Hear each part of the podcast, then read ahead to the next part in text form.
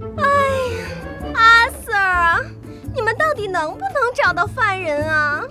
我怎么那么倒霉呀？哎呀，我的珍珠项链、大手环、钻石鞋啊！阿 Sir，你们能不能先去给我买双鞋穿一下？卢宝痛苦地捂着耳朵。这个贵宾犬一直在发牢骚，听得我耳朵都疼了。都怪那个抢劫犯，连鞋子都抢。这时，陆警官带着警员们已经在巷子里搜索了好久，可是，一点儿有用的线索都没有找到。等等，卢宝，你刚才说鞋子？猫洛克的眼中闪过一道亮光，手上的魔术纸牌飞快地翻转起来。鞋子、钻石、怪物、剧场。仅有的几个线索在猫洛克的脑海里串成了一条线。陆宝，你记不记得在剧场里你撞到贵宾犬时他说的话？嗯，那当然了，我的记忆力可是超强的。他说的每一个字我都记得一清二楚。他说的是：“喂，你差点踩到我的鞋子了！你知道我的鞋子多贵吗？你看看我的鞋上镶了六颗钻石，踩坏了你赔得起吗？”陆宝模仿起贵宾犬的语气，叉着腰，捏着嗓子，完完整整的复述了一遍。陆宝，你果然是天才，连语气都一模一样。那当然了，呃，我可是你的魔术侦探助手啊！不不不，是助手。陆宝不好意思的扭了扭爱心屁股。啊，可是猫洛克，你问这个干嘛呀？猫洛克神秘一笑。陆宝。多亏了你的超强记忆力，我已经知道歹徒在哪儿了。什么？猫洛克压低了自己的魔术帽，把手上的魔术纸牌扔到了空中。漫天的纸牌中，一张牌稳稳地夹在他的食指和中指间。猫洛克把牌翻了过来，上面画着一双鞋的图案。陆警官，歹徒很有可能就是马戏团之夜的表演人员。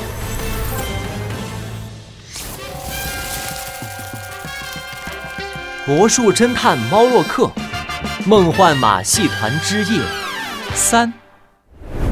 在兰德剧场里，卢宝不小心撞到了贵宾犬。贵宾犬责怪卢宝时，曾大声说自己的鞋很贵，鞋子脚后跟的位置上还嵌了钻石。脚后跟的位置通常不会有人注意到，表面上看起来那就是一双普通的鞋子。在实行犯罪的紧急情况下。作案人更不可能会仔细注意受害者的鞋子，但贵宾犬的鞋却一起被抢走了，那就说明歹徒知道贵宾犬的鞋很值钱，而当时在剧场里的人只有我、卢宝、贵宾犬和马戏团的杂技人员。陆警官的两道浓眉严肃地皱起。就在这时，一个警员跑到陆警官面前：“陆警官，在巷子里找到了疑似衣服布片。”警员将手里的一块小布片递给陆警官，那块布片在灯光的照射下发出闪闪亮光。这布片很奇怪，在灯光照射下会闪闪发亮，没光的时候就黑乎乎一块儿，所以兄弟几个刚才差点没发现。猫洛克和卢宝看到布片，都瞪大了眼睛。啊，猫洛克，这难道是你刚才用纸牌打落的？陆警官。马戏团的表演我们全程看过，只有一组节目的演员穿这种布料的衣服。大家别担心，抢劫事件的歹徒目前已经被警方逮捕了。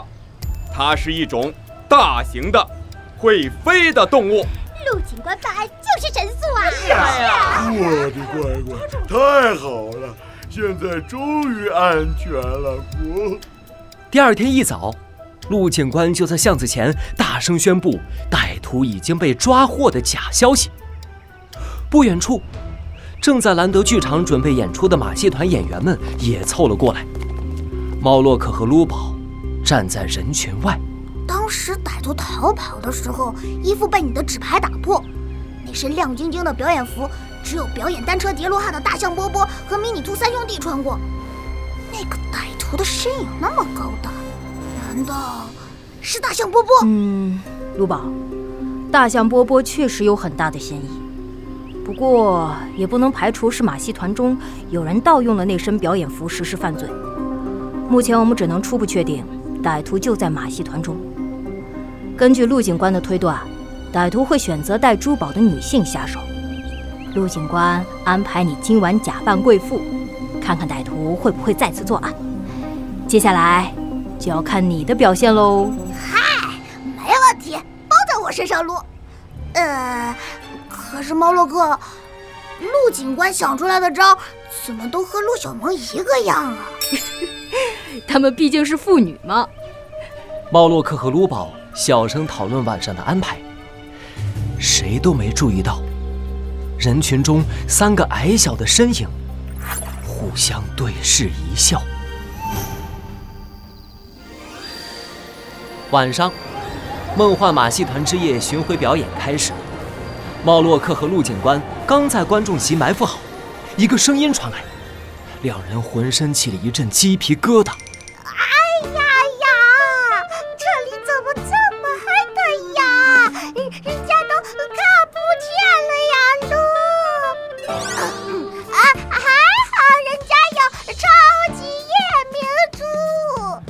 只见卢宝穿着一件短裙，戴着假发，踩着钻石高跟鞋，出现在第一排观众席上。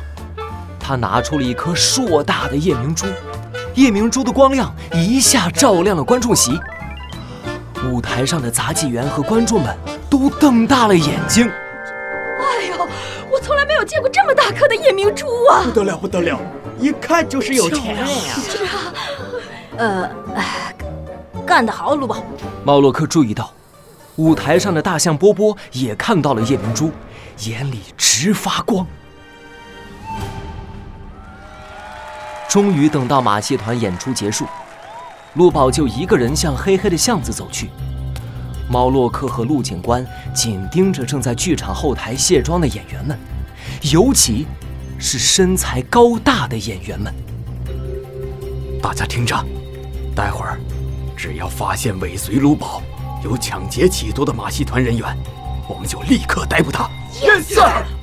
可是等了好一会儿，演员们一点没有要去抢劫的样子。奇怪，这是怎么回事？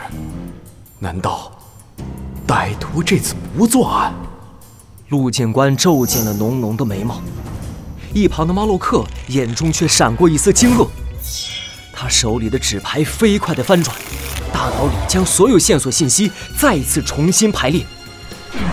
巷子、珠宝、高大的怪物、表演服、风筝线，等等，难道歹徒是？猫洛克霍地站起来，犀利的眼神四处寻找三个小身影。糟糕，